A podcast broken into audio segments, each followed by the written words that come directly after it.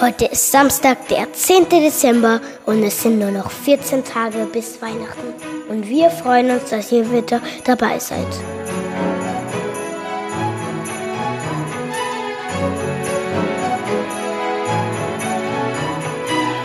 Begleitet uns in das zweitgrößte Land der Welt, in dem nur vier Menschen auf einem Quadratkilometer leben begleitet uns auf unserer Reise durch die vielen unterschiedlichen Kulturen, die Geschichte der Länder, die Sprache der Einwohner und die Art und Weise, wie Weihnachten in diesen Ländern gefeiert wird.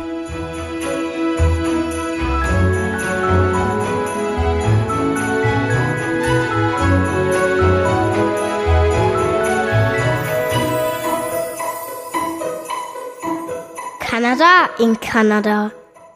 Kennt ihr diesen Witz? Dieser Witz ist eigentlich richtig, also kein Witz. Weil in Kanada leben nur auf einem Quadratkilometer vier Menschen. Ja, in Summe sind es nur 38 Millionen Einwohner im zweitgrößten Land der Welt. Nur Russland übrigens ist das größte Land. Die Hauptstadt von Kanada ist Ottawa. Fast alle Menschen wohnen in Städten. Das Land ist praktisch unbewohnt. Das heißt, wenn man mit dem Auto durch Kanada durchfährt, dann kann es durchaus passieren, dass man ein paar hundert Kilometer fährt und man begegnet keiner einzigen Menschenseele.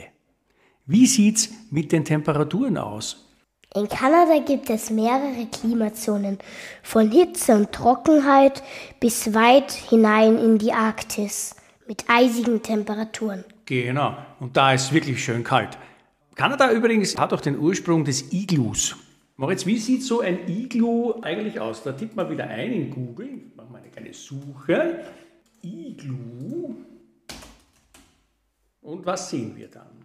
Ein Iglu. Also es hat eine große runde Decke, wie soll man dazu sagen? Kuppel. Ja, es hat eine große Kuppel hinten und eine sehr kleine Kuppel vorne. Ja, das gibt es manchmal. Das ist so ein Vorraum, genau, da werden wahrscheinlich Sachen gelagert. Und einen Eingang ne, gibt es.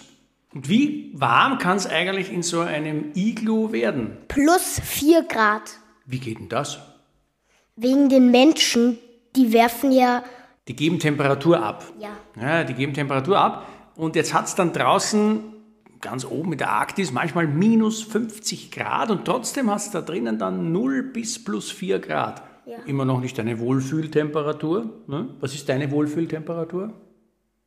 Eher so lauwarm. Lauwarm. Na gut, also so mäßige Temperaturen halt. Gesprochen wird in Kanada Englisch und Französisch. Staatsoberhaupt ist wie in Australien auch der englische König. Jetzt gibt es in Kanada auch ein ganz tolles Phänomen, und zwar den sogenannten Indian Summer. Das ist so wie bei uns ungefähr der sogenannte Altweibersommer, also die schönste Zeit im noch warmen Herbst. Und da haben wir uns auch ein paar Bilder angesehen. Der Moritz erklärt ein bisschen, was man da sieht auf diesen Bildern. Das ist ganz toll. Es gibt knallgelbe Bäume, es gibt knallrote Bäume, es gibt noch grüne Bäume mit gelben Blättern. Also wunderschöne Farben im Indian Summer könnt ihr mal eintippen in die Suchmaschine eurer Wahl. Ganz tolle Fotos werden euch da angezeigt. Überhaupt gibt es in Kanada Landschaften, die sind wirklich atemberaubend. Etwas, was dem Moritz und mir besonders gut gefällt, ist der Banff National Park in Kanada. Magst du uns kurz erzählen, was man da sieht? Einen türkisblauen See, grüne Nadelbäume, Berge. Ja, also ganz, ganz tolles Panorama. Banff National Park in Kanada. Könnt ihr auch mal ansehen.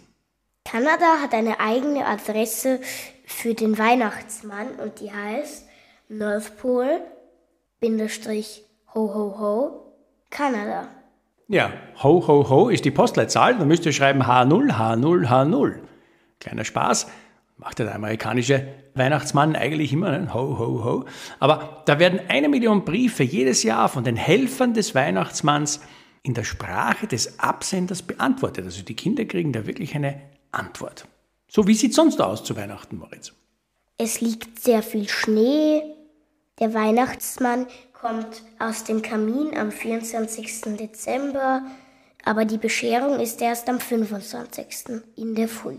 Ganz oben am Speiseplan steht der Truthahn.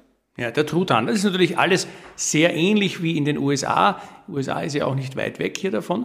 Da gibt es noch ein interessantes Detail. Die Stadt Winnipeg ist die Welthauptstadt des Weihnachtsbaums. Dort werden Millionen von Bäumen geerntet und jedes Jahr mit dem Schiff in die USA und nach Mexiko exportiert.